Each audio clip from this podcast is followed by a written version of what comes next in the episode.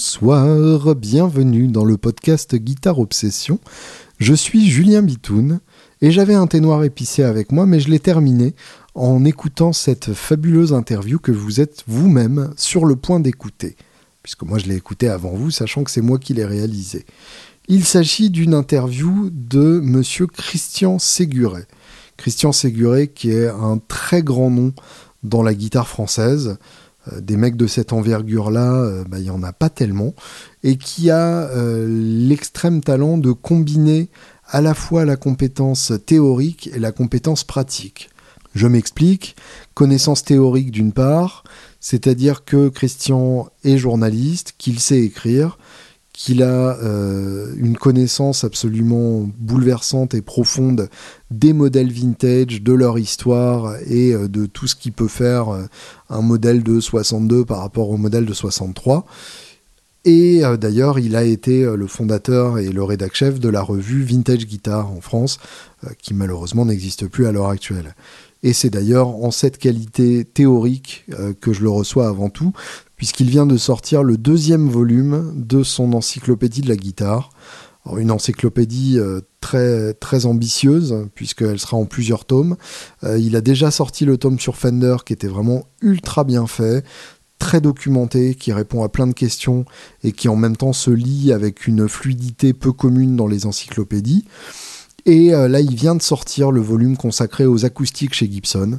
Donc si vous n'avez jamais compris euh, les différentes tailles d'acoustique chez Gibson, euh, si vous n'avez jamais euh, compris les, différentes arctopes et leurs évolutions, etc., c'est le moment de rattraper, puisque c'est souvent un, aspect qui échappe à la culture de pas mal de guitaristes, même chevronnés.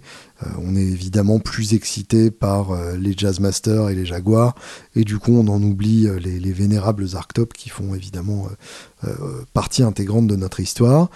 Et donc, euh, compétences pratiques aussi, euh, puisque Christian Séguret est un musicien, euh, c'est un compagnon de longue date de Hugo Frey, qu'il a accompagné sur, plusieurs, sur, sur, plusieurs tournées, sur plusieurs albums.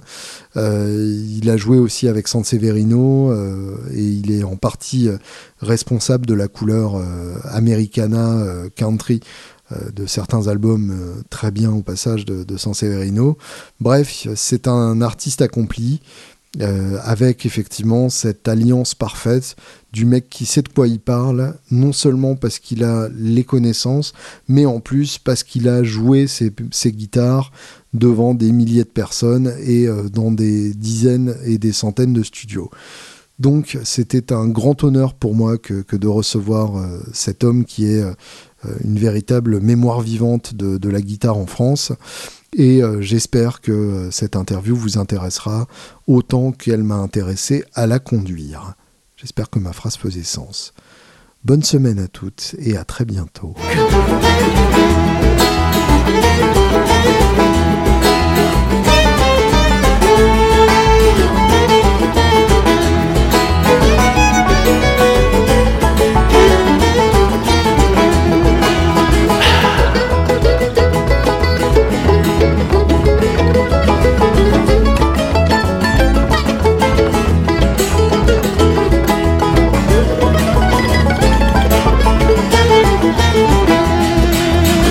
Bonsoir Christian. Bonsoir Julien. Merci beaucoup d'abord d'avoir euh, accepté mon invitation. c'est un grand plaisir. Euh, alors, je t'avoue que je t'avoue que ça me ça m'impressionne un peu de, de t'interviewer. Bah voyons. Bah si, parce que euh, voilà, là c'est le moment où je vais te gêner énormément. mais... tu sais, je suis resté très simple. Hein. T'arrives à un stade où quand même on peut parler de, de monuments de la guitare en France. Oh, écoute, et euh... ça commence très très fort. Donc je, pour faire simple, je vais commencer par la fin. Euh, ou en tout cas par le plus récent, donc l'encyclopédie de la guitare dont je tiens le premier tome dans, dans ma main moite.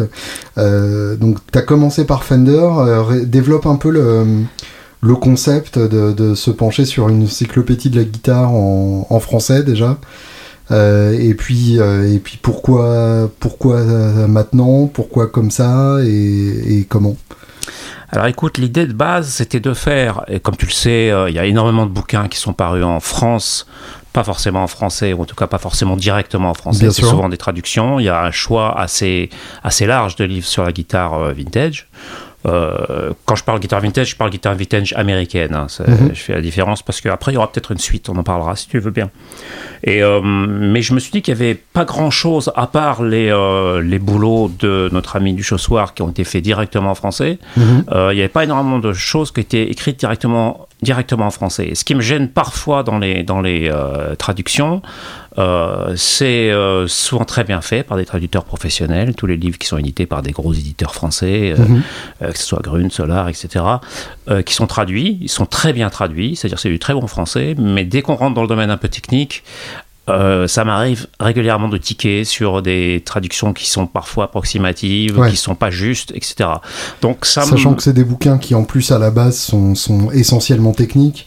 Euh, t'as as des auteurs, même carrément, euh, je pense à Dave Hunter notamment, qui, qui pêche un peu par, euh, par excès de technique dans, dans sa manière d'écrire. Donc effectivement, une fois traduit, c'est carrément illisible. Exactement. Donc ça c'était la première chose. Je souhaitais que tout ce qui était technique, les termes techniques, j'ai même consulté pas mal d'amis luthiers pour qu'on s'entende sur. Il y a certains euh, on peut dire presque des néologismes dans, dans, dans, ces bouquins ou des termes qu'on avait du mal à traduire. Tu penses à quoi, par exemple Alors, par exemple, il y a, y a, un terme, enfin ça, ça fait un petit moment que je l'ai lancé, j'en revendique la paternité, euh, les plots étagés.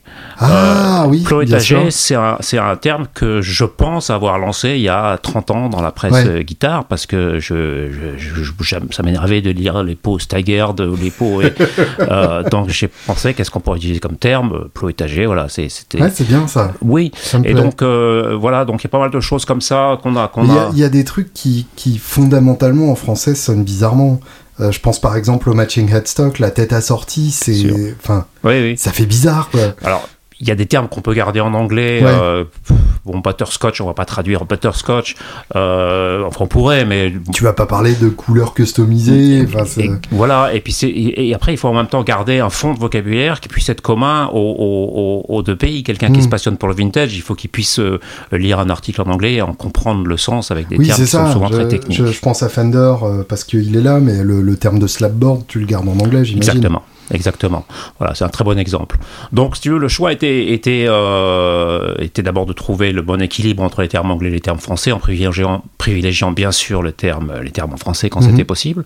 Et ensuite, euh, il y avait une, autre chose qui m'ennuyait un peu dans les bouquins qui existaient déjà, c'est soit c'était des livres très euh, pointus techniquement et souvent très ennuyeux, c'est-à-dire qu'on listait des, des caractéristiques esthétiques de d'évolution au fil des années, etc. Bien sûr. Et moi, je voulais faire un peu ce que j'avais fait à l'époque dans mon magazine Guitar Vintage, euh, mettre les hommes en avant, parce que c'est quand même ce qui est le plus passionnant. Pourquoi Leo Fender est arrivé avec un concept, comment il a monté sa boîte, qu'est-ce que c'était, quel type de bonhomme il était pour, hmm. Pour euh, essayer de comprendre quoi, à la fois le génie, la folie du type aussi, parce qu'il n'était pas, pas, facile à gérer. Donc j'ai essayé de raconter des histoires d'hommes.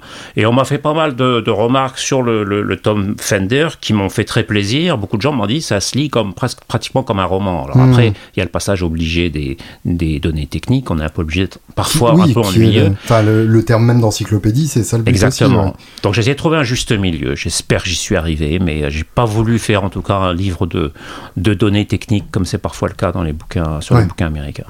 Oui, et puis finalement, euh, si ces guitares-là euh, sont devenues ce qu'elles sont et, si elles ont. Euh, si elles atteignent les prix qu'elles ont atteints et qu'elles ont déclenché la légende qu'on leur connaît, c'est avant tout par les gens qui les ont joués aussi. Donc c'est impossible de faire l'impasse là-dessus. Exactement. tu as résumé un peu ma philosophie. Moi je dis souvent une guitare n'existe pas s'il n'y a pas eu un homme au départ pour la construire ou une mmh. femme, et s'il n'y a pas à la fin de la boucle un homme ou une femme pour la jouer. Bah oui, c'est ça. Et souvent entre les deux, un homme, une femme, luthier, luthière pour l'entretenir et la remettre, euh, la remettre parfois à niveau ou la régler. Mmh. Ou guitare tech, tout ce qu'on veut. Mais c'est des histoires d'humains, de, quoi.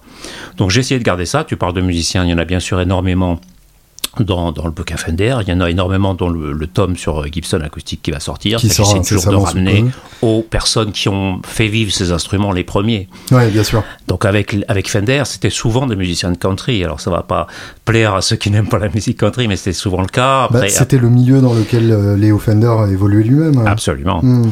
Donc voilà, on part, j'ai trouvé des photos qui sont pour certaines assez connues. J'ai trouvé quelques photos qui le sont moins. Euh, et puis j'ai surtout eu le, soutien et l'aide de, de, gens extraordinaires comme Nacho Bagnos, euh, mmh, euh, qui, a carrément shooté des photos pour moi. de, ouais, c'est un mec formidable. Nacho Bagnos, pour ceux qui ne le connaissent pas, c'est on peut dire le spécialiste des, des Blackguard et, et ça va bien au-delà de ses connaissances mais il a écrit voilà il a écrit le livre de référence absolue sur les télécasters et maintenant il a monté une boîte qui s'appelle Nacho Guitars que tu connais sûrement et qui fabrique des répliques de, de, de télécasters qui a, qui a, fabriqué notamment une gratte pour euh, Julien Lage hein, il y a pas longtemps et c'est une des meilleures télés que j'ai essayé de ma vie ouais. tu, tu l'as essayé ouais ouais ouais j'ai eu cette chance là et ça m'a complètement scotché ouais. Il est extraordinaire. C'est un espagnol. Euh, oui, absolument. Il, il a un magasin euh, à Valence. Il l'a plus, je crois, son magasin. D'accord. Je dois passer le voir là. Je, je, le, je le connais pas personnellement. Enfin, on s'est jamais vu physique. On a communiqué énormément et euh, il m'a invité. Donc je vais passer, je vais passer, je vais faire le voyage là-bas. Tu lui demanderas si jamais il a pas un bouquin en stock euh, qui traîne parce qu'il euh, devient extrêmement difficile. Je sais. Je pense qu'il doit en avoir. Il doit lui en rester quelques-uns. Et en tout cas, il faut aller. C'est ce que j'ai conseillé à Pierre Journel qui m'a posé la même question. Il faut, éviter d'aller le chercher sur le net parce qu'il y a des, il y a des, ah bah des, des, des, grosses arnaques au niveau des tarifs, quoi. Donc. Ouais. Ben, en tout cas, ben, écoute, moi je te prêterai le mien, si mon, mon, exemplaire, si tu en as besoin. Ah, j'emprunte rien, euh, j'ai trop peur d'abîmer les affaires des autres. Ah, c'est vrai c'est des bouquins précieux, euh, Bien sûr. surtout qu'ils sont, ils sont, ils sont euh, euh, comment dire, il a, il a fait sur la couverture de son, de son livre, sur les Blackguards, il y a une photo de Blackguard avec le chevalet sur lequel était inscrit le numéro de série. Et vous mhm. pouvez, à l'époque de la sortie, commander le, le, bouquin avec le numéro de série de sa guitare, pour ceux qui avaient de la chance d'avoir une Blackguard d'époque. Évidemment. Donc j'ai le numéro 1927 et j'en suis, et j'en suis ravi. Donc si je te le prête, effectivement, il faudra faire très attention. Ah non, c'est hors de question. Euh, juste pour revenir sur, euh, sur Léo Fender lui-même, tu parlais de, de, du milieu country, euh, sauf erreur de ma part, c'est en plus d'autant plus spécifique que c'était le milieu country californien. Bien sûr. Donc c'était la scène de, de Bakersfield, c'était euh, les Texas Willis Exactement, la scène Playboys. Absolument, c'est la scène, il y avait une scène western swing qui était très très importante en Californie de l'ouest de l'époque, à Los Angeles et les environs, euh, avec les, tous les grands orchestres de, de western swing de l'époque. Et il y a eu le, le Bakersfield Sound, le fameux, cette fameuse petite ville euh, pas loin de Los Angeles, où s'est mhm. développé vraiment un, un, son très particulier. En partant de Buck Owens. Buck Owens, Summer Lagarde, tous ces, tous ces gens qui ont, créé vraiment un son californien, country californienne qui est, qui est, qui est unique. Quoi. Mais donc c'est deux, deux vagues différentes en fait. Le Western Swing. Leo Fender, c'était vraiment le Western Swing euh, californien. au départ, quand il a commencé à travailler par les lap steel, il a construit des lap steel au départ, mm -hmm. Leo Fender, avant de construire des guitares, euh, il a travaillé beaucoup avec les musiciens de Western Swing, parce que la, la style avait un, rôle très important dans le, dans le western swing. Et après les premières guitares qu'il a, qu'il a, qu'il a construites ont souvent été testées par des musiciens des groupes de western swing. Euh, la première, une des premières Stratos, c'était Don Chamberlain, qui était, qui était le mm. guitariste du groupe de Bob Wills, euh, qui, qui l'a, qui l'a, qui l'a qu'il a récupéré. Beaucoup de musiciens de country, euh, comme Jimmy Bryant, qui était un grand, grand guitariste que moi je, je vénère parce qu'il était aussi, aussi bon en jazz country, qui est un peu hmm. le cas de Julian Lage dont, on parlait il y a pas longtemps. bien sûr. J'adore cette, cette, ce cuménisme, quoi. Les gens qui n'ont hmm. qui pas une, de barrière. Et, euh, oui, et puis finalement, c'est jamais très loin euh, les uns des autres. C'est bien, bien sûr, c'est des musiques qui sont un peu, voilà, qui ont grandi ensemble, qui se sont hmm. inter euh, fécondées, interpollinisées, et qui sont, qui sont, on peut pas dire qu'elles sont très proches, c'est pas, c'est pas vrai, mais il y a eu beaucoup de, de, de communication entre les deux genres. D'ailleurs, à Bryant, il y a l'album avec Speedy West qui est, qui est hallucinant. Qui, sont, qui, sont, incroyables. J'avais vu euh, ce, cette pochette dans tous les magazines et tous les bouquins depuis très longtemps et j'avais jamais écouté. Et puis je me suis mis ça un jour et enfin je je m'attendais pas à être surpris à ce point. En fait, c'est une musique qui a, qui a, rien donné après, qui est, qui est restée euh, un peu unique dans l'histoire. Euh, et qui n'a pas vraiment eu de, ramifications euh, à, ma, connaissance. Absolument. Et d'ailleurs, si tu écoutes, moi j'ai eu la chance de recevoir quand j'avais 5 euh, ans, parce que mon père travaillait dans une boîte, il allait souvent aux États-Unis, il allait au Texas, et un jour il m'a ramené, j'avais 5 ans, l'album euh, Orange de Speedy West et Jimmy Bryant qui aujourd'hui, euh, c'est une, perle de collection, mhm. bien sûr. Mais donc j'ai entendu cette musique quand j'avais 5 ans. Donc euh, maintenant, avec le recul, je me, je me dis que j'ai eu beaucoup de chance. et, pour, et, pour, revenir euh, au sujet Fender, sur cet album, Jimmy Bryant joue une Telecaster Fender Blackguard qui est, qui, est, qui, est, qui, un son hallucinant. D'ailleurs, l'enregistrement n'a pas pris une ride. Oui, oui, total, bien sûr. tu, tu, parles de, de j'en profite pour poser une question d'experts de, entre guillemets qui me, qui me taraudent et sur laquelle j'ai pas trouvé de réponse précise. À quel moment se fait la transition entre lap style et pedal style Typiquement, des années... sur, euh, sur les albums d'Hank Williams, c'est du lap style Oui, c'est au cours des années 50. Hmm. Alors, j'ai plus le nom en tête. Il me semble que je l'évoque dans le bouquin. Il y a, euh, c'est daté très précisément. C'est-à-dire qu'il y a eu euh, le premier enregistrement à la pédale style, il me semble, de mémoire. Hein. c'est au milieu des, années 50 où il y a eu un gars qui a eu l'idée de rajouter au départ, c'était assez rudimentaire. Et c'était lui-même qui l'avait fabriqué C'était pas Paul Bixby ou... Je saurais pas te dire. Je saurais pas te répondre. Mais en tout cas, la, date d'arrivée de, de la pédale style, elle est très précise. C'est milieu des années 50. Mmh. Donc Williams, c'était euh, c'était style, accordéon do sixième, euh, sans, sans, sans, aucun artifice de ce genre. C'était vraiment une barre d'acier et le, et, le, et le pédalo. Quoi. Ouais, c'est pas pour autant que c'est facile à faire. C'est très, hein, très difficile. L'accordage, le, Do 6, c'est capital. Si on veut essayer de trouver euh, Instant Hank Williams, vous mettez un, accord de Do sixième sur votre lap style et vous faites glisser la barre, vous aurez une petite évocation. Qui était l'accordage hawaïen en fait à Oui, bah, enfin un des accordages hawaïens. Je hmm. Enfin, je suis pas un, je suis pas un expert en lap style. Il y a des, il y a des sacrés, des sacrés oiseaux en France hein, qui jouent très très bien, très très bien ces, ces instruments. Tu, euh, tu penses à qui euh Il y avait euh, notre ami Cyril Lefebvre, enfin mon ami, et, je sais pas si tu l'as connu, qui, était, qui a, qui, a, qui, a, qui, a, écrit plusieurs méthodes de, de, de ukulélé, qui a un peu relancé la mode du ukulélé en France. ces méthodes, c'était des best-sellers chez Jean-Jacques Réveillard sur le ukulélé, qui a écrit une méthode de lap style aussi sur le sujet de guitare d'hawaïenne. Et on avait fait un spectacle avec, je, je m'excuse, je m'égare un peu, hein, tu m'arrêtes si, si je vais trop loin.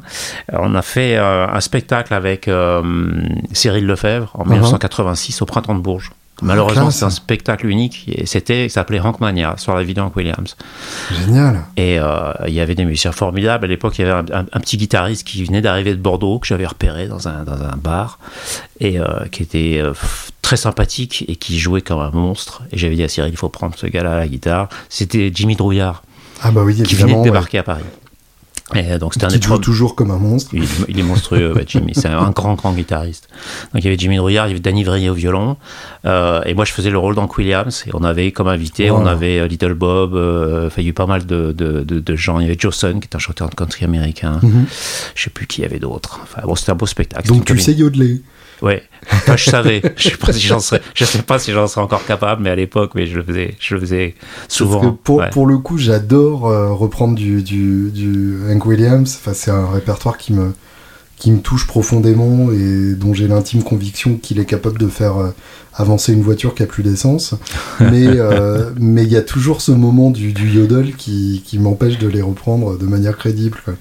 Ah ben c'est, c'était un chanteur incroyable, en Williams. C'était pas un, chanteur avec une grande euh, technique vocale, c'était juste, mais par contre, ce qu'un appelle le soul, l'émotion qu'il arrivait à faire passer euh, dans sa voix, qui est d'ailleurs une chose qui est commune entre les chanteurs de, country et les grands chanteurs de country, genre Hank Williams, George Jones, euh, mhm. qui est un de mes héros aussi, j'ai pratiquement tous ses disques à George Jones, euh, Merle Lagarde, tous ces gens-là ont le soul, ils ont une façon de chanter qui vous attrape, comme les grands chanteurs de, blues ou les grands chanteurs de, soul music, quoi, les grands chanteurs. C'est c'est assez similaire. C'est pas c'est pas la technique qui vous attrape.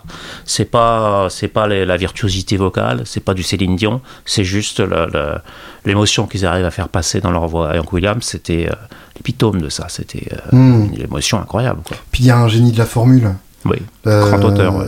Enfin, chez, chez, tous ceux que tu as cités d'ailleurs, enfin George Jones écrivait pas toutes ses chansons, mais dans, dans chacun des textes qu'il a chanté, il y a il y a toujours la formule qui, qui met la larme à l'œil. Bien sûr. Merlagar, on n'en parle même pas. Bien sûr. oui, oui c'est clair. Les gens l'ont pris à l'époque. Moi, j'écoutais Merlagar quand j'avais 20 ans. Euh, les gens me prenaient pour un... C'était un redneck, quoi. Les gens disaient. Oui, à, cause de Hockey for Muskokin, Bien sûr, bien sûr. Et puis. Et qui puis, était l'hymne anti-hippie de, l'époque. Exactement. Mais c'était les chansons de Merlagar, c'est des, des, petits bijoux de construction et d'écriture. Ouais. Bah, justement, ça, ça, me fait une belle transition. Euh, donc tu t'es tu t'es pris la country dans la gueule euh, dès, dès, ton plus jeune âge? Ben, Oui, puisque comme je te l'ai expliqué, à 5 ans, j'avais j'avais cet album, mais bon, j'avais cet album comme beaucoup d'autres, tu vois, j'ai pas réalisé vraiment, ben, je l'écoutais, je me, rappelle très bien, je l'écoutais régulièrement. Et puis j'ai commencé à jouer... Euh, euh, j'étais emporté par le mouvement folk dans les années 70, quoi. Mhm. J'ai joué de la guitare très tôt, Mais à l'époque, je faisais du classique. Et puis est arrivé le mouvement folk au début des années 70. Donc moi, j'avais 13, 12, 13 ans. Et donc là sont arrivés les les Pete Seeger, les, Bob Dylan, euh, que j'ai découvert moi par l'intermédiaire de, l'album de Frey, mm Chant Dylan, comme énormément de gens de ma génération. quasiment toute la France. Oui, absolument. J'en ai parlé avec euh, Francis Cabrel, avec Jean-Jacques Goldman. Tous ont découvert Dylan à cette époque-là par l'intermédiaire de cet album. Oui, il a eu un rôle de passeur absolument inestimable.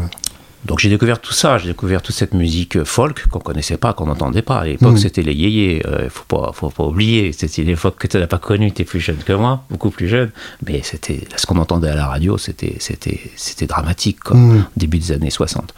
Et, euh, et puis sont arrivés tout, tout ce, mouvement-là. Euh, bien sûr, il y avait le rock qui est arrivé pratiquement en même temps. Mais le mouvement folk, c'est arrivé de, fin des années 50, début des années 60, quoi. donc quand on s'est pris Dylan, et Pete Seeger, moi j'aimais bien Pete Seeger. J'étais allé voir plusieurs fois quand il est passé à Paris. Ah, maintenant, je le trouve un peu, un peu, euh, un peu. Euh, il a un côté un peu boy scout, un peu abbé, prêchard.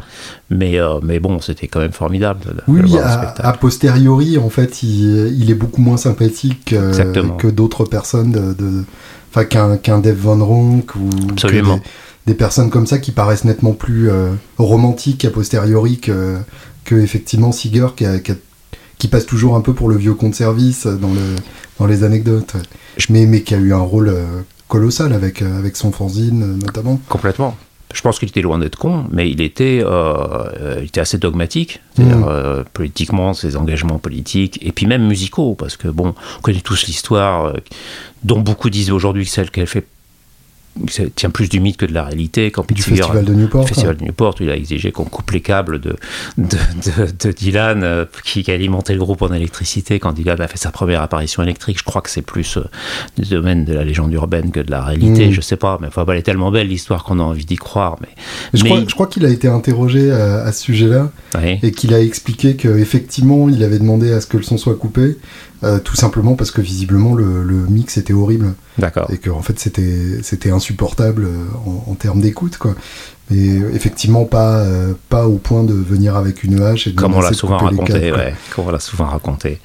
Enfin bon, peu importe. Le tout c'est que c'est vrai qu'il était il était dans cet état d'esprit là. Il mm. avait un côté très très très dogmatique. ouais, bien sûr. Mais bon, voilà, c'est tout dont j'ai découvert toutes ces musiques et à l'époque. Euh, je me rappelle, je traînais dans les boutiques, les rares boutiques où on pouvait trouver euh, des albums, des disques. Euh, et je traînais dans, dans, dans, les clubs parisiens.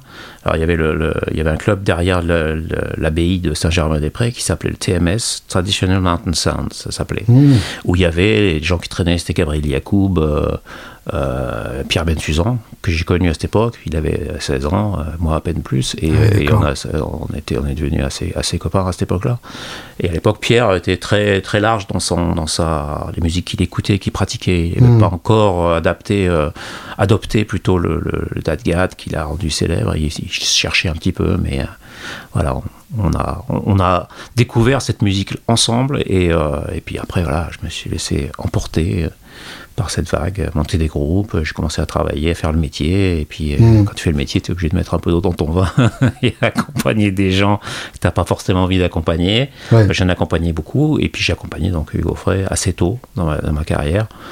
Euh, voilà, c'est une des grandes, une des grandes expériences de, ma vie. Après, j'en ai accompagné pas mal d'autres de chanteurs. J'ai travaillé avec Bachelet, je travaillais avec, euh, avec Dick Garn, avec San Severino, avec, avec plein, plein de plein d'autres chanteurs, Murray aussi. Hmm. Et tu, justement, je veux rebondir sur, euh, sur la notion de faire le métier, parce que c'est, euh, t'as, as cet avantage de, plus rien avoir à prouver, mais euh, en fait, de la part de, de, musiciens plus jeunes qui font le métier, ils n'oseront jamais dire qu'ils n'aiment pas ce qu'ils sont en train de faire parce qu'il y a un enjeu en termes de, de, de, de, la manière de se présenter et du prochain boulot qu'on va te proposer. Euh, qu'est-ce que c'est exactement que faire le métier et comment est-ce qu'on arrive à, jouer une musique qui n'est pas forcément celle qu'on ressent? Je crois que tu es obligé de, le faire euh, à partir du moment où tu as choisi de faire de ce métier euh, ta profession. Donc il faut payer les factures, il faut mhm. nourrir ta famille. tu peux bien évidemment pas euh, refuser les, les, les, occasions qui se présentent et qui sont correctement payées. Et tu peux pas non plus en France, et je le regrette, enfin, en tout cas c'est très difficile, vivre en ayant un groupe et, jouer dans les bars et les, clubs. C'est pas facile parce qu'il n'y a pas un réseau suffisant pour arriver à, à développer ce genre de choses. Donc, en fait, le choix, c'est soit tu as ton propre projet uniquement, et dans ce cas-là, tu as d'autres sources de revenus à côté, soit effectivement tu décides que c'est que la musique et dans ce cas-là faut tout prendre. Euh, oui, tu as ou pas d'ailleurs. Euh, tu regardes quelqu'un comme euh, Nico Duportal par exemple. Mhm. Nico, il, est d'une rigueur absolue par rapport à, la musique qu'il a choisi de faire. il a un groupe qui est formidable. Je sais pas, je sais pas si tu les as entendus. Je connais pas. ce groupe de rhythm and blues, c'est vraiment de la très belle, très belle qualité. Quoi. Il est vraiment intransigeant mais je sais qu'il a, il a, du mal, quoi. Il arrive quand même à faire vivre 4 euh, ou 5 musiciens, je crois qu'il y a une section de cuivre et tout, et il joue partout, en Belgique, en, Europe, euh, hmm. euh, mais c'est très très difficile. Soit tu te dis, bon, voilà, ce que je sais faire, c'est jouer tel instrument, donc je vais, je vais essayer de mettre ça à profit, et puis voilà, de gagner ma vie comme je peux, et puis là, tu es effectivement obligé de faire des concessions qui sont plus ou moins grandes. Moi, j'ai eu la chance, tous les, gens, les noms que je viens de te citer, il n'y en a pas un que je regrette d'avoir accompagné. C'est que des. J'en ai fait d'autres. J'ai travaillé avec C. Jérôme, par exemple. Je peux pas dire que mm. j'en suis très fier. Enfin, que c'était un mec adorable, hein. c'était un mec formidable, mais musicalement, c'est pas, c'était rien de passionnant. J'en ai fait, j'en ai fait d'autres et des, bien pires. Donc euh, voilà. Et, quand tu fais ça, euh, est-ce que tu arrives à, séparer la musique de ça? Ce que je veux dire, c'est comment on arrive à ne pas voir ta guitare avec euh, avec dédain ou avec euh, dégoût euh, après euh, après une tournée de 20 dates à faire de la musique qui ne te plaît pas Alors c'est drôle parce que moi j'ai développé, et j'en parle souvent avec mon ami Gilda Sarzel que tu connais peut-être, oui, bien sûr. qui est un grand guitariste qui a fait aussi beaucoup de, d'alimentaire, mais pareil, il a fait de l'alimentaire très haut de gamme parce qu'il mmh. travaillait avec Garou, Céline Dion, Rock Voisine et Johnny Hallyday, Georges Goldman. c'est, de l'alimentaire où tu as un vrai hôtel. Quoi. exactement. et, et, et, Gildas comme moi, mais on a un peu le même état d'esprit, plus on avançait dans cette voie-là, plus on était non pas en réaction par rapport à la musique qu'on était euh, obligé entre guillemets de faire, mais plus on développait une, plus que de l'indulgence, mais presque euh, presque du respect musical pour tous, les, tous ces gens-là. Hmm. Euh, c'est-à-dire que devant Gildas, il ne faut pas lui dire euh, Garou, c'est pas du rock and roll, parce que ça va l'énerver, parce qu'il va te dire mais Garou, il chante comme j'entends peu de chanteurs de rock chanter en France. Hmm. il a développé une, une forme de, de, tolérance et de respect pour ses, pour ses musiques. Alors pour les gens qui viennent du rock comme, comme toi, je sais que c'est une de tes musiques de, de prédilection. Bien sûr. des fois, c'est un peu difficile d'admettre que qu'on puisse respecter Johnny Hallyday en tant que hmm. chanteur de rock ou... Euh, ou euh, Ouais, après, encore une fois, pour moi, il y a, toujours ce rôle de passeur qui est pas négligeable. Euh, je suis pas convaincu que, que, la France aurait écouté Chuck Berry spontanément si on lui avait pas présenté par l'intermédiaire des, des yéyés euh, dont tu parlais tout à l'heure. Bien sûr, bien sûr, probablement pas. Et voilà, donc après, j'imagine ça dépend aussi des tempéraments. Moi, je sais qu'à l'époque où j'ai commencé à travailler avec Offray, il y a beaucoup de gens du milieu dans lequel j'évoluais avant qui m'ont dit bon, c'est il est vendu, il est foutu pour la cause, mmh. quoi. Donc. Euh, après, euh, voilà, je suis encore là, euh, ils sont plus. Il y a un moment, euh, c'est très difficile. Ta question, elle n'est pas simple parce que, effectivement, en France, on n'a pas trop de choix.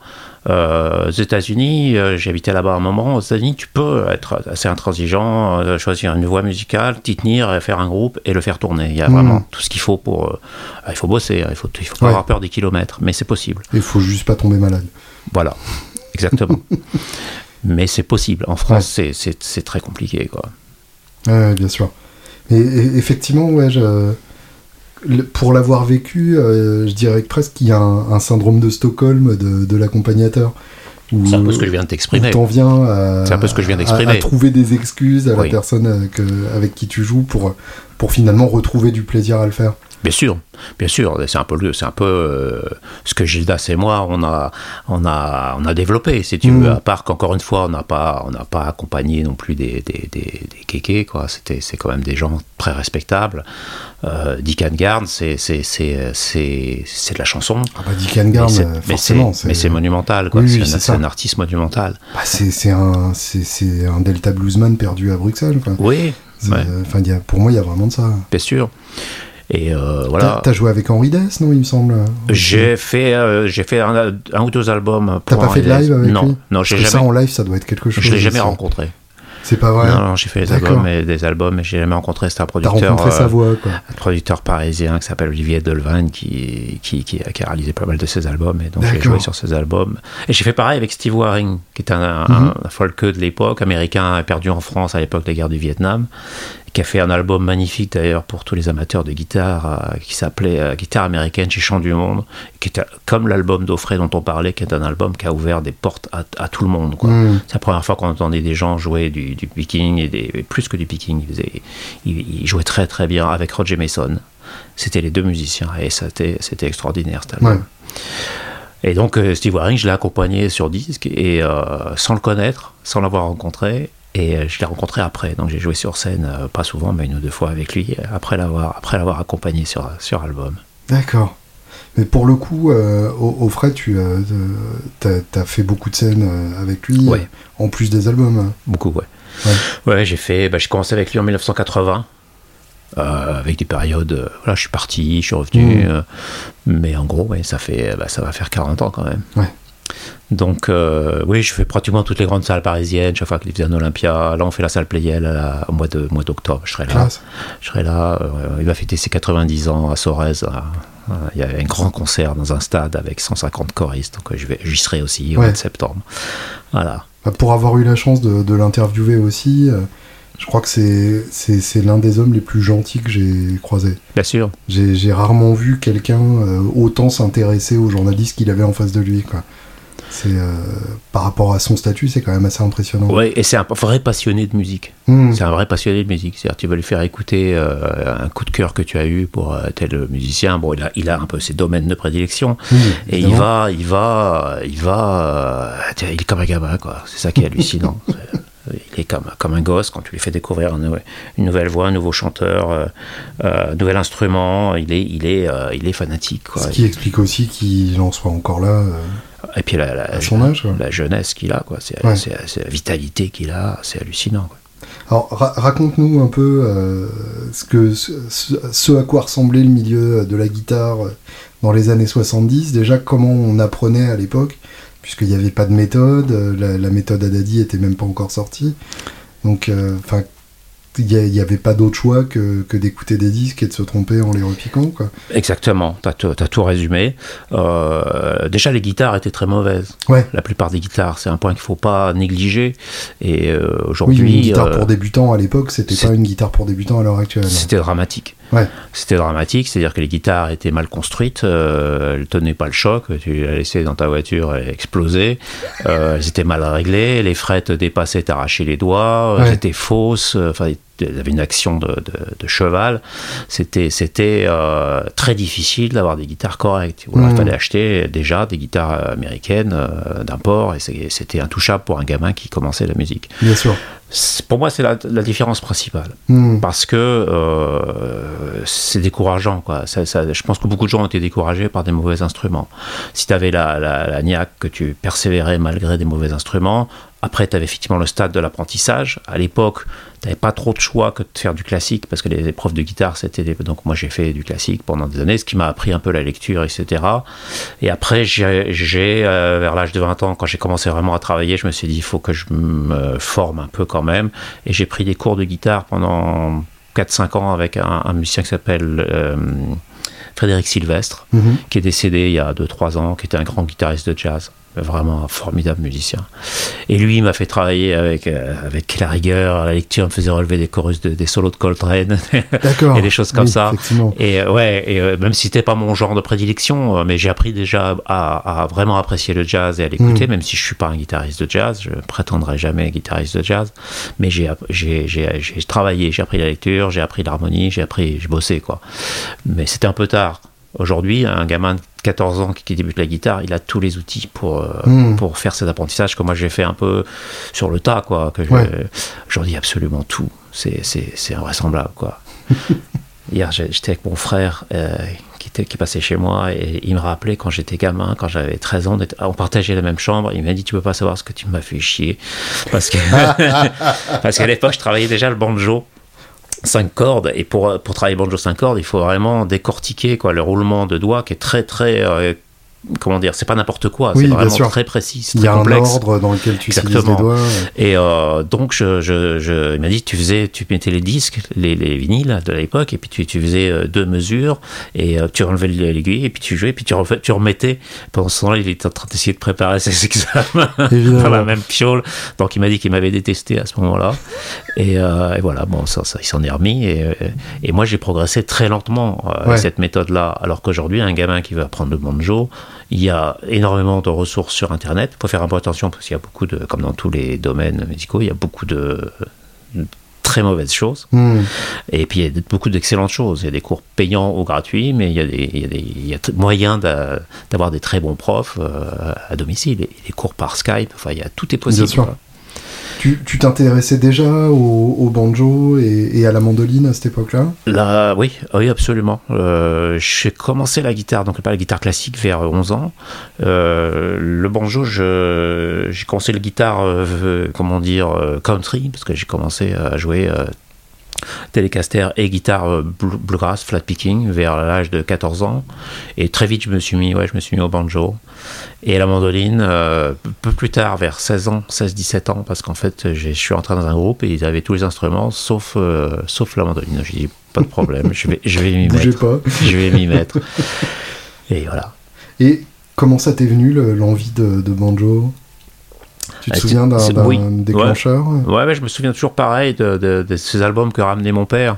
Mon père ramenait beaucoup de, musique des États-Unis, beaucoup de jazz, beaucoup de. Il aimait bien les, le chant choral, mon père, donc il aimait bien les. Il ramenait des albums comme savent faire les Américains avec des chœurs euh, magnifiques, il faisait des chansons, chansons de cowboy, chansons de marin, chansons de trucs. Mm. Donc j'écoutais beaucoup ça. Euh, et, un jour, il ramène un disque, je me souviens, c'était un sampler de chez euh, Folkways. Mmh, euh, fameux label euh, folk euh, de Washington qui était très lié au Smithsonian à l'époque ou qu'il l'est maintenant. Il était peut-être pas à l'époque. En tout cas, qui je crois, a été racheté par le Smithsonian entre temps. Mais à l'époque, il était peut-être pas. Qu'on publiait l'anthologie de, de, Harry Smith. Voilà. Et la, comment dire, les albums disponibles chez Folkways à l'époque, c'était une mine d'or pour les gens comme moi. Et un jour, il me ramène un Folkways qui était un sample où il y avait des extraits de plein de trucs. Alors, il y avait des, des, des bluesmen de l'époque, et il y avait un morceau d'un groupe qui s'appelle les Country Gentlemen, qui était un des groupes euh, phares du renouveau de la deuxième vague du bluegrass. C'est ce qu'on appelait le bluegrass urbain des années 60, 70. Mhm. Ils étaient basés à Washington et c'était un groupe formidable. Donc j'entends ce morceau, je me dis qu'est-ce que c'est que ça? Je savais même pas qu'est-ce je savais pas qu'est-ce qu'étaient les instruments qu'on entendait. Je comprenais pas mais j'entendais un son qui me plaisait particulièrement. Et donc j'ai euh, commandé un album des Country Gentlemen, là j'ai commencé à comprendre qu'il y a ça, a un banjo, je comprenais pas, il y avait une petite mécanique au milieu du manche. J'ai fini par comprendre que c'était un banjo 5 cordes. Et puis après, voilà, mandoline, euh, guitare acoustique, euh, j'ai abordé tous ces instruments-là pratiquement en même temps. Ouais, ouais d'accord il y, avait direct une fascination pour le bluegrass. Euh, et la country. pour moi, j'ai jamais séparé. Euh, le bluegrass, pour moi, c'est une forme de, de, la musique country, une, hmm. une, un courant mais j'ai toujours adoré de la même façon euh, la musique country euh, que j'ai pratiquée tout de suite. Euh, j'ai toujours tout de suite adoré George Jones, premier album que j'ai fait, que j'ai entendu de George Jones et Hank Williams, bien sûr, tous les, gens, les noms qu'on a cités tout à l'heure. Mm. Mes, mes, grandes références en country, c'était c'était eux quoi. C'était Hank Williams, George Jones, Merle Lagarde, c'était mes trois mes trois héros quoi. Et c'était de la bonne cam. Plutôt, ouais. C'était vraiment formidable. Ça le reste. Hein. Ouais. Et euh, à, quel moment tu t'es intéressé aux, vieilles guitares, qui à l'époque étaient un peu moins vieilles, mais... Ben, assez rapidement, parce que euh, euh, dans le, dans le bluegrass, il y a toujours eu une fascination pour les instruments vintage. D'accord. Euh, dès la, cette la D18 pré-war était déjà. Oui, ou des 28 même, des 28 d'avant-guerre, euh, les, les, mandolines, les fameuses mandolines signées Lloyd Lore, les hmm. banjos, donc un gros chapitre sur le bouquin, le deuxième volume, là, euh, de l'encyclopédie qui est sur Gibson. Il y, a un gros, il y, a un chapitre sur les banjos, parce que Gibson a construit énormément de banjos, de mandolines. Il y a beaucoup de mandolines. Je suis un peu obligé parce que la, la, compagnie, euh, comment dire, elle est née autour de la mandoline et elle a vécu pendant 20 ans pratiquement euh, sur, autour de cet instrument. Donc toute la famille de la mandoline, on en parle pas mal. le, le, principe de l'arctop, de, de la table voûtée, est dérivé de la mandoline en fait. Exactement. C'est-à-dire que c'est Orville Gibson qui a, qui a inventé le concept de la mandoline à la table voûtée. Hmm. Parce que ça n'existait pas avant. Les mandolines étaient, étaient plates, des mandolines d'origine napolitaine ou romaine. Et Orville a eu l'idée de la, table bombée pour les mandolines comme pour les guitares d'ailleurs. C'est lui qui a appliqué ce premier principe du violon. Et Lloyd Lore l'a poussé 20 ans plus tard, en 1922, il a, il a poussé ce principe un, un pas plus loin en ajoutant les ouïes. Hmm. Alors, je développe un peu tout ça dans le bouquin parce qu'en fait, euh, on a toujours donné la paternité de ce concept, euh, ce qu'on vient de décrire, la table euh, voûtée, la touche surélevée, les ouïes, c'est le principe de la guitare archtop moderne, c'est la guitare de jazz moderne. Donc, on a toujours attribué cette paternité à, à Lloyd Lore. C'est pas aussi simple que ça. Il y a toujours eu, comme d'habitude, il y a toujours eu des, des, des francs-tireurs euh, ici ou là qu'on qu dépose des brevets, même parce qu'il y avait un brevet par un type qui s'appelait Shoot euh, dès 1914 ou 15 euh, sur ce concept-là. Ouais. ouais. Donc voilà, on parle de, je parle de tout ça dans, dans, dans ce deuxième volume. c'est assez passionnant. Et donc, pour revenir à ta question, tous ces domaines-là, dans le bluegrass, ça, les gens sont absolument passionnés par ça. Donc, je me suis passionné très vite pour les Martines euh, d'avant-guerre. J'en ai eu pas mal, j'en ai eu mhm. beaucoup. J'ai même une des 28 de 37. C'était le, c'est le, le, summum de, de, de, la guitare euh, acoustique euh, pour ce qui me concerne, Martine. 37 particulièrement 1937, c'est, pour les amateurs de Martine, c'est une grande, grande année. Explique. Qui un, bon, Il y a une part de mythique toujours, et de légende urbaine, mais il y a beaucoup de choses. 37, ils avaient encore la, largeur aussi qui était assez, assez, assez large. Rétréci après, vers 39. Il y avait encore le, barrage. Euh, le X avancé. Le, X avancé, c'est-à-dire que la surface de table résonante était, était, était plus grande. Et il y avait une espèce de, mythique. C'est vrai que les bois utilisés en 37 sont tous euh, assez, euh, assez extraordinaires. Alors, est-ce que c'était une phase où il y avait beaucoup de, beaucoup de, de stocks euh, qu'ils ont utilisés à cette époque-là? Euh, J'ai plusieurs guitares de 37 et c'est vrai qu'elles étaient toutes avec des bois exceptionnels et qu'elles sonnaient toutes de façon extraordinaire. Alors après, les légendes de ce style-là, elles sont rarement basées sur des, sur des, des réalités absolues et scientifiques. Hmm. Mais voilà, 37, c'est connu pour être une grande année chez, chez ah, Martin. J'ai pas d'autre choix que de te faire confiance, puisque je connais personne qui a joué sur beaucoup de, de Martin de 37. Donc effectivement, euh, là, je, je dois m'en remettre à ta parole. Euh, je la regrette, je peux te dire très franchement, j'aurais pu la garder, celle-là. Je, l'ai vendue pour acheter une, une, une, vieille F5 à l'époque. J'étais obligé de hmm. la vendre, de vendre cette guitare. J'étais malade pendant une semaine. J'étais physiquement malade. Euh, et là, si je me réveillais la nuit, hein, tu vois, il est sué comme si j'avais perdu euh, un être de ma famille, quoi. C'est horrible à dire parce que c'est bien, bien entendu, on n'est pas dans la même dimension, mais je me réveillais la nuit, quoi. Hmm. Euh, tellement j'étais en manque de cette, de cette guitare. Donc, ça prouve à quel point on s'attache, on s'attache aux instruments.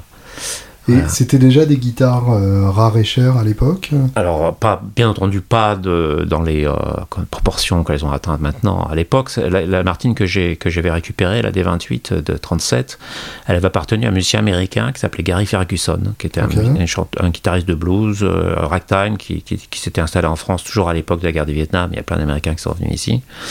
Et euh, Gary avait ses guitares, et puis je sais pas, il est reparti aux États-Unis, il l'a mise en vente, et c'est un ami à moi qui s'appelle Thierry Massoubre, qui est un formidable guitariste, qui habite en Autriche, qui l'a, récupéré, et puis au bout de 3-4 ans, il s'est dit, c'est pas mon truc, euh, mais tu veux, je te la vends. Et à l'époque, ça se vendait on va dire, l'équivalent de, de 5000 euros, quoi. Mmh, oui, d'accord. Aujourd'hui, une, une, celle-ci n'était pas nickel, hein, c'était pas dans un tas de collectionneurs, mais elle avait le vernis d'origine, elle sonnait monstrueusement bien. Elle, aurait été dans un état impeccable. Aujourd'hui, ça se vend autour de 100 000, 100 dollars, une, une, T28 de 37. Dans l'état où elle était, ça aurait été plus 60, euh, 70. Quoi. Mmh. Voilà, ça fait quand même une belle petite euh, cabriole. Et ça se trouvait facilement? Écoute, j'ai pas eu à chercher puisqu'on me l'a proposé euh, comme ça, mais euh, non. Typiquement dans les magasins d'époque. Euh, oui, tu trouvais, tu trouvais et tu trouves encore, tu trouves encore dans les magasins, non pas en France bien sûr parce que ça j'en ai pas vu passer beaucoup. Mmh. non, mais c'est vrai que chez Grun ou Carter il y en a régulièrement. Oui, oui, oui, il y en a toujours, hein. il y en a mmh. toujours. pas forcément de 37, mais ils ont des Martines d'avant-guerre. Il y en a plusieurs chez Carter en ce moment. Il y en a une de 35, il me semble, qui est, qui est, qui a une plaque, une plaque rajoutée. Donc, euh, mais enfin bon, hmm. il y en a, oui. Ah oui, avec la double plaque. Elle est pas, c'est pas une double plaque, c'est une plaque euh, simple, mais qui a été rallongée. Donc ils ah ont, oui, si, j'ai vu ça. Oui, oui. Bah, un peu comme les, les Martines modifiées par Bixby, en fait. Exactement. Hmm. Exactement. Voilà. Propos de, de, guitare modifiée par Bixby, je ramène encore une fois tout à mon bouquin. Je, je, suis un infâme. On est là pour ça. Marchand du temple. Et il y, a une guitare modifiée par Bixby qui a appartenu à Lefty Frizzle, qui est un, autre grand chanteur de country que, que j'adorais. Et c'était une J200 qui a été complètement refaite par Bixby. Donc ça, ça vaut le coup. Ça vaut le coup d'œil parce qu'il y a une, il y a un manche Bixby avec la tête typique. Façon Strat, justement. Voilà. Et puis le corps, le corps J200, la plaque qui été changée. Enfin, c'est le mélange est assez étonnant, quoi. Et c'est euh, c'est les, les gens de Retrofret qui m'ont passé cette, euh, cette photo, hmm. cette, guitare. Ils, avaient la guitare en vente qui était, qui, était, euh, qui était mise en vente il y a quelques années. Je crois, je vais pas mettre mon main au feu, mais je crois qu'à l'époque, c'était Murdergard qui l'avait racheté. Oui, d'accord. Comme quoi, il y a des connexions. Ouais. Chez Retrofret, j'avais vu aussi une, une, mandoline électrique de Bixby, justement, qui est, qui est, un instrument qui se trouve pas facilement. Et c'est enfin c'est assez c'est assez, épatant de voir les, les vraies pièces historiques qu'ils ont récupérées là-bas. Ils en ont une en ce moment euh, chez Retrofret, ils ont une euh, une euh, lap steel double manche construite par Bixby au tout début de sa carrière mmh. et qui est très chère donc ben, ça intéressera probablement personne ici mais ça vaut le coup d'aller voir parce que c'est vraiment il y a des belles photos et c'est pièce pièce rarissime en érable moucheté, comme il aimait bien utiliser euh, euh, Bixby. Et ils ont des, souvent des pièces incroyables chez Ils ont chez pas mal de choses des frères Larson aussi. Voilà, exactement. Et ils sont très sympathiques et, mm. et, euh, moi c'est une boutique que je recommande parce que un coup d'avion, s'il y a vraiment un instrument qui vous intéresse, un coup d'avion, vous êtes là-bas. Bien sûr. Ils sont on est toujours bien reçus. Et, ah, c'est, un peu ton, ton équivalent américain puisqu'il écrit aussi dans les magazines oui, vintage. Complètement. Carter aussi, Walter Carter aussi. Fait. Ouais, Walter Carter. Walter Carter, c'est. Oui, mais Grun écrivait moins. Grun, il avait souvent. Enfin, il a, il a fait ses bouquins, mais euh, c'est souvent, il avait souvent des, des, des, gens type Walter Carter hmm. pour, euh, pour gratter le papier, parce que lui, il n'a pas la formation de, de, de, journaliste qu'a Walter. Même son Grun Guide to Vintage Guitar, que je recommande moi, à tous les gens qui hmm. commencent à s'intéresser euh, à la guitare vintage, c'est un peu pour moi le, le, bouquin à voir. S'il y en a un seul, je trouve que c'est celui-là. Surtout les éditions originales. Oh, malheureusement, aujourd'hui, il faut une édition cartonnée qui, qui, tient pas avec un dos collé, qui, qui, qui se barre au bout de, hmm. de, trois usages. Ce que je supporte pas, je trouve ça dommage. À l'époque, ils avaient un, un, dos cousu euh, qui était beaucoup plus petit. Le bouquin était beaucoup plus petit et c'était le format des guides zoologiques. Hmm. et, et, on pouvait mettre ça dans sa poche, aller dans un salon ou un truc comme ça, et puis on, vérifiait les informations. Ouais. Et il y a tout dans ce, dans ce bouquin. Justement, tu euh, as fait aussi après tous les vintage shows euh, aux États-Unis. Jusqu'où est allée ta, passion de, la guitare ancienne euh alors oui, à une époque, je, les faisais régulièrement. D'ailleurs, toute la plupart des guitares que j'ai aujourd'hui, je les ai trouvées soit dans des vintage shows, soit dans, dans les parkings. Ça, il faut pas le dire parce qu'ils aiment pas du ah bah bien sûr, attendre devant. Ils aiment pas du tout, mais j'ai une L5. Les gens qui viennent avec un étui un peu excitant. Exactement. Ça, ça m'est arrivé une fois. Euh, Chasser le Lifton. ouais. j'ai oublié le nom de la ville, en Caroline du, Sud. Mhm. Et j'étais à un vintage show organisé par euh, mon ami Gary Burnett. Et je, je pars du, du show, je n'avais rien trouvé, donc je pars et ma voiture était garée très loin. Et au moment où je pars, j'avais un peu de cash dans la poche. Euh, pas tant que ça, j'avais genre 2000 dollars, quoi. Mhm. C'est beaucoup d'argent, mais pour une guitare vintage, c'est pas tant que ça. Je vois un gars qui se gare à côté de moi, il descend de la voiture, un vieux type, et puis il sort de son, de son coffre un étui euh, Tweed euh, Gibson, un étui acoustique. Et je dis, qu'est-ce que vous avez là? Il me dit, ben, c'est une guitare que je viens vendre. Il dit, je peux regarder. Il me dit, lourd. Et une L5 dedans, de, 30, 1934. Et je dis, vous en voulez combien? Ben, Il me dit, j'espérais la vendre 1500 dollars. Et là, j'ai sorti l'argent, j'ai parti, ça dirait 15 secondes. Pas négocié la transaction. Non, j'ai payé parce que ça allait valer, ça allait valer largement. Et euh, je, je, je, lui ai demandé, juste le temps de lui demander d'où venait la guitare. Il m'a dit c'est un musicien noir qui l'a joué à Johnson City, euh, c'était une ville du Tennessee, euh, pendant 30 ans. Et, qu'il l'a acheté, lui l'avait acheté au gars. Donc je l'ai récupéré, je l'ai toujours. Elle a été remise en état par Franck Cheval. T'es le troisième propriétaire donc Absolument. Ouais, ouais. Enfin, que je sache, il y en a peut-être eu avant, mais, mais voilà. Quelle est la taille de ta collection alors J'en ai pas beaucoup. J'en ai pas beaucoup d'abord parce que je, je, viens de passer à travers un divorce et euh, c'est généralement ça, c'est la, c'est la, c'est la mort des collectionneurs. Et puis j'ai jamais été vraiment collectionneur. C'est-à-dire que j'ai toujours eu, euh, j'ai toujours eu euh, une un échantillon de guitare. J'ai une très belle Telecaster. J'ai pas de Strato. J'ai j'ai une L5. J'ai une, une 175, une 175 début des années 60. J'ai une Martine des années 40. J'avais une des années 30. J'en ai une des années 40. Maintenant une des 18. J'ai plusieurs mandolines. J'ai une mandoline F5 de, de 26. Ça c'est un un petit bijou. Et j'ai deux trois mandoles. Euh, dont une H4, c'est celle avec la volute, qui est très belle. Hmm. Qu'est-ce que j'ai d'autre euh, J'ai beaucoup de guitares allemandes parce que j'aime bien les archtop allemandes. J'ai toujours un faible pour les archtop allemandes. Donc quand j'en trouve une. en particulier bah, J'ai cherché pendant longtemps une Höfner Committee. J'ai beaucoup de mal à en trouver une bon état qui sonnait. J'en ai trouvé une. Euh, donc j'ai ça. Puis j'ai des, des j'ai des, hmm. des j'ai d'autres Höfner. J'ai pas mal de Höfner.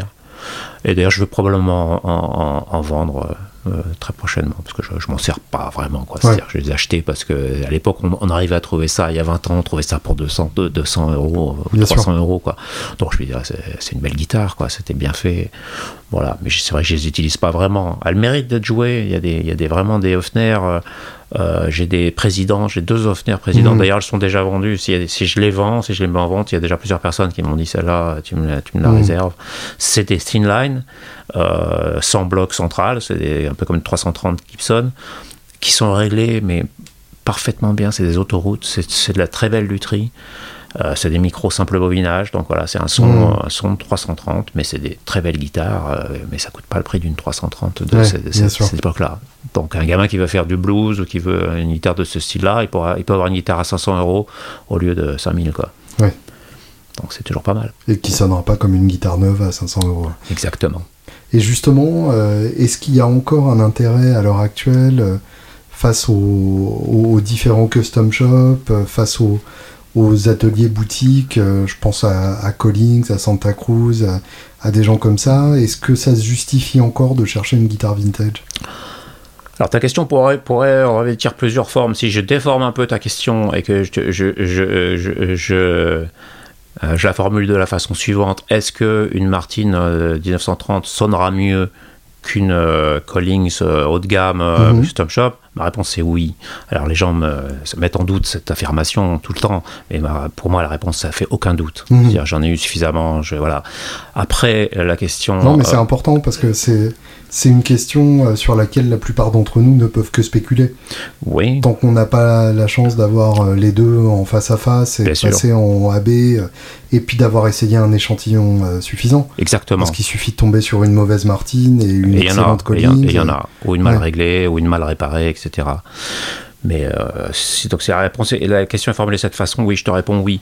Euh, pour les acoustiques, les mhm. électriques, le problème est bien, bien différent. Tu as parlé de la guitare de Julian Lech tout à l'heure. Euh, voilà, un blind test entre cette guitare et une Telecaster d'époque, je suis pas sûr que voilà, on est d'accord. il y a tellement d'autres éléments qui interviennent, l'ampli, etc. les acoustiques, pour moi, il n'y a pas, a pas photo. Après, le corollaire, est-ce que ça justifie une différence de 80 000 dollars? La réponse est que dans, les, la tête du, de l'acheteur potentiel. Pour moi, plus maintenant. Hmm. Pour moi, non. Je, je vois pas trop l'intérêt de mettre 80 000 dollars de plus pour acheter euh, le petit plus. Euh. Et après, chacun a sa, réponse à cette question-là. Euh. Les violonistes ont les mêmes types de problèmes quand ils vont passer du leur violon de leur luthier à 10 000 euros à un violon italien du 17e à, à 150 000. Hmm. Donc voilà, est-ce que, est que vraiment le violon est 140 000 euros meilleur. Et est-ce que ça justifie l'angoisse de chaque moment quand on l'amène en tournée de savoir où il est à n'importe quel moment et de dormir avec. Chacun a sa réponse à cette question. Mm. Mais après, si tu veux, ta question, elle, elle, soulève une question qui est plus large, euh, qui est euh, est-ce que le vintage tel qu'on l'a connu, comme moi je l'ai connu euh, il y a 40 ans, 30 mm-hmm. ans, encore un peu une raison d'être? Je pense que euh, je pense que non. C'est-à-dire, je, je, crois que la folie, euh, déjà au niveau d'investissement, parce qu'il ne faut pas se leurrer, beaucoup de, on parle de spéculation. Exactement, une grosse part de spéculation qui était assez insupportable et qui est en train de se, voilà, qui s'évanouit d'ailleurs avec la crise de 2008. Qui mm. il y a une remise à niveau très très très très violente.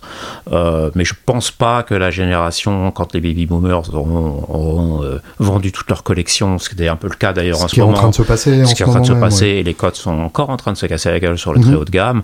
Euh, je pense pas que je pense pas qu'il y aura euh, comment dire que ça va revenir. c'est ça. J'ai toujours cette euh, cette interrogation parce que je, je, je fréquente pas mal de magasins et de plus en plus les magasins voient les veuves débarquer avec, avec des collections dont elles ne savent pas quoi faire. Et je pense que ça, ça peut paraître un peu, un peu à côté, mais l'enchère Gilmour, pour moi, c'est c'est ce que vivent tous les collectionneurs à une échelle euh, multipliée par, euh, par 100. Mais effectivement, chaque collectionneur se pose la question de ce que vont devenir ces guitares euh, après leur mort et surtout de, du poids que ça représentera pour leur famille. Exactement. Parce que finalement, on, peut se dire de manière un peu, un peu mégalomane et égocentrique, je leur transmets un trésor, etc. Finalement, s'ils jouent pas, c'est juste des, des bouts de bois qui sont compliqués à vendre une fois qu'on n'est plus là. C'est exactement. Je suis entièrement d'accord avec ce que tu viens de dire. Donc de fait, de plus en plus, il va y avoir des, des, des gens qui vont se débarrasser d'une grande partie de collections colossales. Et donc on va trouver euh, de plus en plus facilement des pièces euh, qui ont besoin de partir assez rapidement. C'est déjà le cas. Mhm. Alors après, tu sais comment c'est dans tous les marchés, euh, quand ça se casse un petit peu la figure, euh, au bout d'un moment, les gens vont se dire ah, tiens, mais en fait, je peux acheter une L5 de, de, de 1936 pour tel prix, euh, c'est pas beaucoup plus cher qu'une archtop moderne faite par tel ou un tel. Euh, ça me plaît. Et là, c'est là que ça commence à repartir à la hausse. Donc, il faut se méfier. les, les, les, les, mouvements peuvent repartir c'est juste le très haut de gamme, le très haut de gamme qui me, qui me perturbe un peu. Je ne vois hmm. pas comment ils vont pouvoir garder ce, ce type de, de, prix très longtemps. Tu penses aux Burst euh, Complètement. les Burst, les Martin euh, d'avant-guerre, hmm. les euh, le, très haut de gamme, les Lloyd Lore qui sont en train de se casser la figure aussi.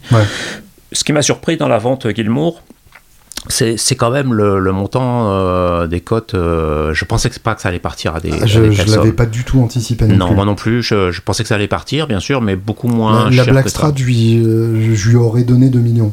C'est là-dessus qu'on avait parié avec des amis, et, enfin 4. c'est hallucinant. Je, ouais. vois pas le rapport. Alors c'est un peu aussi lié au fait que, bon, qui est-ce qui a 4 millions de dollars aujourd'hui à investir dans une strat C'est généralement pas un musicien, enfin en tout cas pas euh, les musiciens euh, dont on parle, ils ont plutôt tendance à, vendre leurs instruments et leurs collections, mm. ceux qui avaient la capacité d'acheter ces, ces, instruments. Après il y a toujours des Bonamassa, des Slash et d'autres qui, vont, mm. qui vont pouvoir réinvestir, mais, mais quand même c'est plutôt euh, ils ont plutôt tendance à vendre aujourd'hui qu'à acheter. donc je crois qu'il apparaît un nouveau public. D'ailleurs notre ami Mathieu Lucas est, mm-hmm. est, très bon représentant de ce, de ce phénomène qui n'existait pas avant dans le vintage qui est le, la guitare d'artiste. Hein. Voilà, la guitare d'artiste, euh, celebrity owned comme les Américains, c'est-à-dire les, guitares qui ont été la, possession d'un artiste célèbre. Et ça, il y a la vente de Gilmour pour moi, c'est symptomatique de ce, de ce genre de, Complètement. de choses. Ça, et puis euh, il y a aussi le, statut de Gilmour. En fait, en y réfléchissant, euh, je sais pas quelle autre guitare pourrait atteindre une cote pareille. Euh, à part éventuellement la Frankenstrat euh, de, de, Van Halen, je vois pas de guitare qui ait été autant jouée par un artiste aussi énorme. Ouais, ça paraît, ça paraît, ça paraît difficile à battre, mais enfin bon. Euh, on sait jamais. Voilà. Mais globalement, ouais, je trouve que le vintage, euh, un peu du chaussoir est très. Euh, c'est pas, il me l'a pas dit directement, mais c'est François Charles qui m'a rapporté ses propos. Et il, dit, mhm. il dit le vintage c'est mort de toute façon. Donc c'est vrai quand entend un type comme du chaussoir dire ça, alors c'est du seconde main. C'est mort au sens de c'est plus drôle ou au sens de. Euh, je pense que la fin est proche? Je pense qu'il y a un peu des deux concernant. Mhm. peut-être que lui ça l'amuse plus. Ouais. André peut-être aussi qui pressent que voilà, il pressent comme tout le monde que c'est en train de un peu de, de non pas disparaître. Alors les gens me demandent parfois euh, qu'est-ce que je dois faire pour faire un bon investissement. Je leur dis mais n'achetez jamais un instrument pour faire un investissement. C'est la dernière chose qu'il faut faire. Acheter un instrument si, si vous voulez acheter une, une, une Bird parce que ça, c'est le rêve de votre vie, que ça vous mmh. éclate et que vous voulez aller faire de la musique avec, allez-y si vous avez des sous. Ou, bien si justement euh, un investissement c'est euh, un instrument qui a eu de l'importance dans la vie d'un musicien connu avec provenance avérée. Là, effectivement, il y, y a, un côté investissement. Mais, mais, purement pour les instruments, en fonction de leur année et de leur modèle, là, il y a, y a, une bulle qui peut, qui peut dégonfler à tout moment. Je pense, oui. je pense. Alors, ce qui n'enlève pas l'intérêt pour, pour l'histoire de, de, ces instruments et le, c'est justifié un petit peu la publication de cette encyclopédie. C'est-à-dire mhm. que, euh, quoi qu'il arrive, quel que soit euh, le développement du marché vintage, l'histoire de ces instruments, elle est capitale. L'histoire et la euh, l'évolution, le, pourquoi du comment, euh, comment ils ont été faits, pour quelles raisons et quelles bois, tout ça, ça va rester d'une importance capitale. Bien sûr. Même pour le développement des instruments modernes. oui, et puis c'est une manière passionnante de savoir où on va aussi, en sachant d'où on vient. Exactement. Par exemple, j'ai toujours été déçu que, euh, que Gretsch fasse pas de réplique de la Duchess. J'ai toujours trouvé ce design euh, complètement bizarre et, magnifique. je suis, là, je suis entièrement d'accord avec toi. Effectivement, je, je comprends pas qu'il n'y ait pas une custom shop euh, de, de Stephen Stern euh, complètement. sur cette guitare. pour, pour terminer, tu, tu, es donc, tu, tu, es donc amateur de, de vieille Martine, mais tu as aussi beaucoup joué sur, sur la guitare de, de Franck Cheval. quelle différence tu définirais entre entre ces deux approches et surtout, euh, je parle en termes de ressenti de, joueur. Euh, qu'est-ce que va t'amener en termes de, d'inspiration musicale, euh, un type de guitare par rapport à l'autre? Alors la guitare de Franck, bon Franck c'est, c'est, tout, on dire que c'est un grand luthier, tout le monde le sait quoi, c'est un, c'est un formidable luthier. Je crois que ça s'est vu. voilà, ce que ça m'apporte à moi, c'est du confort de jeu avant tout. Mhm. le son, il est là, c'est évident que c'est un son qui me plaît, qui me, que j'ai du mal à comparer avec le son des anciennes guitares parce que rien ne sonnera comme euh, du Palisade de Rio de 60 ans, 80 ans d'âge. C'est impossible. Et Franck sera le premier à le reconnaître. Euh, donc, euh, je serais curieux d'entendre les guitares que Franck m'a fait. J'en ai, j'en ai deux en ce moment qui m'a fait dans, 60, dans 60 ans. J'aimerais bien. C'est le même modèle, oui, c'est mon modèle euh, signature. J'aimerais bien les entendre dans 60 ans parce que là, là, il y aura, il y aura peut-être la guerre quoi avec les, les Martines. Ce qu'elle m'amène avant tout, c'est le confort de jeu. C'est-à-dire que les guitares, on les a conçues pour pour moi. Le manche, il est, euh, c'est un autoroute. C'est exactement le, manche que, que je rêvais d'avoir. Euh, le réglage, il est petits oignons. Je peux jouer une guitare de Franck pendant 5 heures d'affilée. J'ai pas mal nulle part, pas mal au hmm. doigt ma vieille Martine 18, je la joue une heure, j'ai mal partout. Quoi. Donc c'est la différence, elle est, elle est, surtout à ce niveau-là. Euh, au niveau du son, la guitare de, les guitares de Franck sont plus, euh, plus balancées, plus équilibrées. C'est des guitares de studio parfaites. Euh, sur l'album de Gilda Sarzel qu'on a, qu'on a fait ensemble récemment Greenville, que j'ai réalisé, il y a plus de Franck Cheval que de Vieille Martine. D'accord. Euh, parce que euh, voilà, on essayait des fois, on a fait des blind tests avec l'ingénieur du son. C'est-à-dire que moi j'étais dans la, en cabine et puis j'essayais des guitares différentes. Et à chaque fois, Gildas et, et Gildas Chointier, l'ingénieur, disait ah, c'est celle-là, celle-là, c'est, et c'était la cheval à chaque fois. Et il y avait de la concurrence. Hein. parce que Gildas en a quelques-unes aussi, des Martines. Donc euh, voilà, c'est des guitares qui sont, qui sont très très bien balancées, qui sont pas forcément très volumineuses. Mon prototype de cheval n'est pas très volumineuse, mais le volume sur une guitare acoustique, euh, pour moi, c'est pas essentiel. Hmm. Sauf si on fait des jam sessions et qu'on joue dans des buffs sans arrêt euh, et qu'on a besoin de. Mais moi, ce qui compte, c'est quand une guitare acoustique est mise derrière un, un Neumann ou n'importe quel micro et que ce qu'on entend, c'est ça qui compte. Pour dernière question, euh, qui est la dernière question euh, traditionnelle de ce podcast. Les trois albums sans lesquels la vie n'aurait pas de sens alors je dirais, le, je vais peut-être un peu surprendre parce que j'ai aucun album que je vais te citer sont des albums euh, classiques euh, mhm. connus de tout le monde. Il y a d'abord cet album de Jimmy Bryant, Speedy West, dont on parlait tout à l'heure, parce que c'était un marqueur dans ma, dans ma vie. C'est-à-dire que j'ai entendu ça à 5 ans, euh, ça m'a, ça m'a, ça m'a frappé. Qu'est-ce que c'est que ce truc? Je passerai sur le Country Gentleman que j'ai mentionné tout à l'heure. Je mentionnerai le, le, le, un de mes guitaristes préférés, c'est Tony Rice. Mhm. que je, vénère et que pour moi c'est le plus beau son de guitare acoustique euh, euh, comment dire corde, corde métal euh, qui existe flat picking il, est, il est exceptionnel et il a fait plusieurs albums mais il y en a un que j'aimais beaucoup qui s'appelait Tony Rice Guitar qui était un de ses premiers albums et ça, ça fait deux. Et un troisième, je vais peut-être. J'aime beaucoup, c'est pareil, c'est, pas un album euh, que les gens vont aller écouter pour le plaisir. Mais j'adore euh, Charlie Christian. J'étais toujours un grand fan de Charlie Christian. On parlait tout à l'heure de la, la, frontière entre la musique country et le, et, le, mhm. et, le, jazz. Charlie Christian, c'est un guitariste que tous les guitaristes de country des années 50 ont écouté, euh, travaillé. Tu l'entends, tu, tu, peux même tracer les plans. Quoi. Tu entends les plans de Charlie Christian dans les solos des musiciens de country, de western swing des années 40 et 50. Et moi, j'adore tous les trucs que Charlie Christian a fait avec Benny Goodman. Donc, je dirais un, album de, Charlie, de Benny Goodman featuring Charlie Christian. si, ça, si, ça, satisfait euh, cette réponse euh, peut, peut, être acceptée, on va dire. Parce que j'ai pas un album particulier à te citer, mais euh, voilà. Oui, sachant que de toute façon, à l'époque, il n'y avait pas la même logique d'album non plus. Non. Donc effectivement, c'est accepté. Non. Voilà, après, c'est 3, tu m'as dit 3, donc je m'arrêterai à 3. Si tu m'avais posé la question sur 10 albums, après on serait rentré dans des trucs plus rock, plus. Euh, plus euh, on serait rentré dans du Creedence, dans des. Dans, hmm. tu vois, des euh, Beatles, des trucs très classiques, mais qui m'ont beaucoup marqué, mais c'est un peu les albums de tout le monde, quoi. Quel album des Beatles? Euh, bah là, le blanc, euh, le que, blanc. que, j'écoutais au début forcé par mon frère parce que je trouvais ça, je trouvais que c'était de la dope, je trouvais que c'était de la pop. Et euh, mon frère, lui, j'écoutais du folk, lui ramenait des disques de rock à la maison. Et puis un jour, il a ramené Credence. Et là, je dis là, là, talking to me. et Credence, je suis tombé amoureux immédiatement. Un album en particulier? Oh bah j'aimais bien Cosmos Factory. Et c'est un des premiers que, que j'ai que, entendu qu'il a ramené. Et ce son minimaliste Hmm. Euh, réduit à, plus simple expression, parce que c'est une simplicité absolue. C'est hallucinant. T'as as, l'impression qu'ils ont cogité comment on pourrait faire encore plus simple. C'est comme certains écrivains qui, qui, font, qui réduisent, qui réduisent, qui font à la fin un coup, une épure, quoi. Et, c'est un peu pareil, quoi. C'est la ligne claire, il n'y a, y a, pas de gras. Les riffs de Fogerty, c'est juste les, trois notes, à chaque hmm. fois, c'est génial. Et puis la rythmique, c'est vraiment. Euh, c'est c'est basique quoi. Il n'y a pas il y a pas une pratiquement pas une reprise de batterie. Enfin c'est vraiment c'est vraiment le euh, à l'époque où c'était euh, le, power trio d'Henrix qui, qui mm. où c'est ça débordait de partout quoi. C'était c'est une autre énergie qui était formidable que j'aimais mm. beaucoup. Mais mais Creedence ça, ça me parlait quoi. J'aimais beaucoup cette espèce de conception vachement réfléchie mine de rien de la de la musique. C'était incroyablement pensé. Et puis la plume de Fogerty. Bien sûr. Euh, incroyable. Incroyable auteur.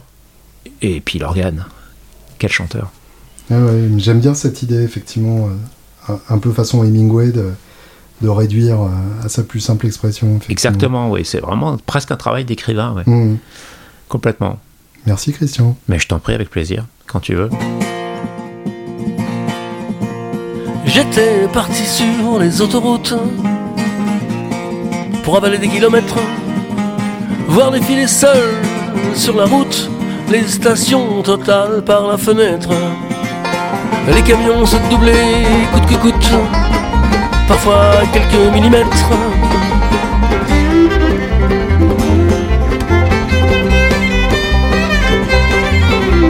Parti pour des pays froids et blancs, mais pas trop loin sur la planète. Dormir la tête posée sur le volant et les deux pieds sur la banquette avant la route est longue, on est sur la carte, sur le plan. Elle ne fait que quelques centimètres.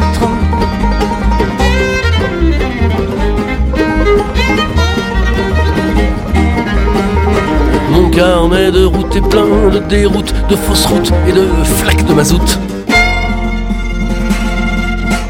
Parfois l'auto-apitoiement me dit qu'il faudrait peut-être éviter que la déprime et les bons sentiments ne viennent encore traîner dans mes guêtres. Regardez les choses vraiment et maintenant, arrêtez de comparer les paramètres.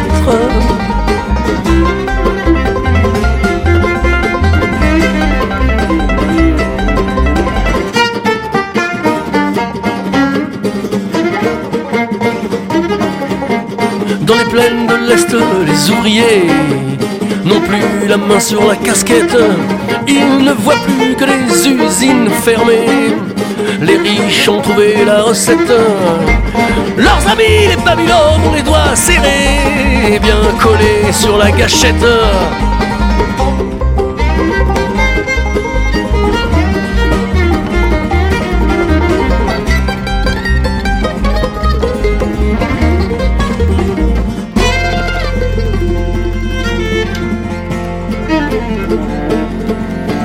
Ouarzazate à Katmandou, de Dunkerque à Barcelonnette. Pourvu que le ruban noir soit doux, pas besoin de Chevrolet Corvette.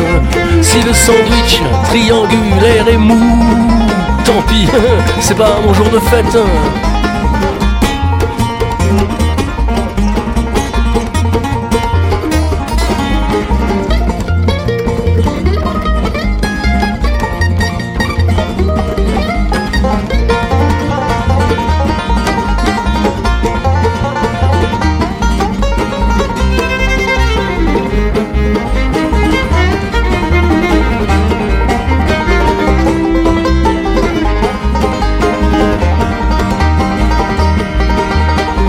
De routes et plein de déroutes, de fausses routes et de flaques de mazout.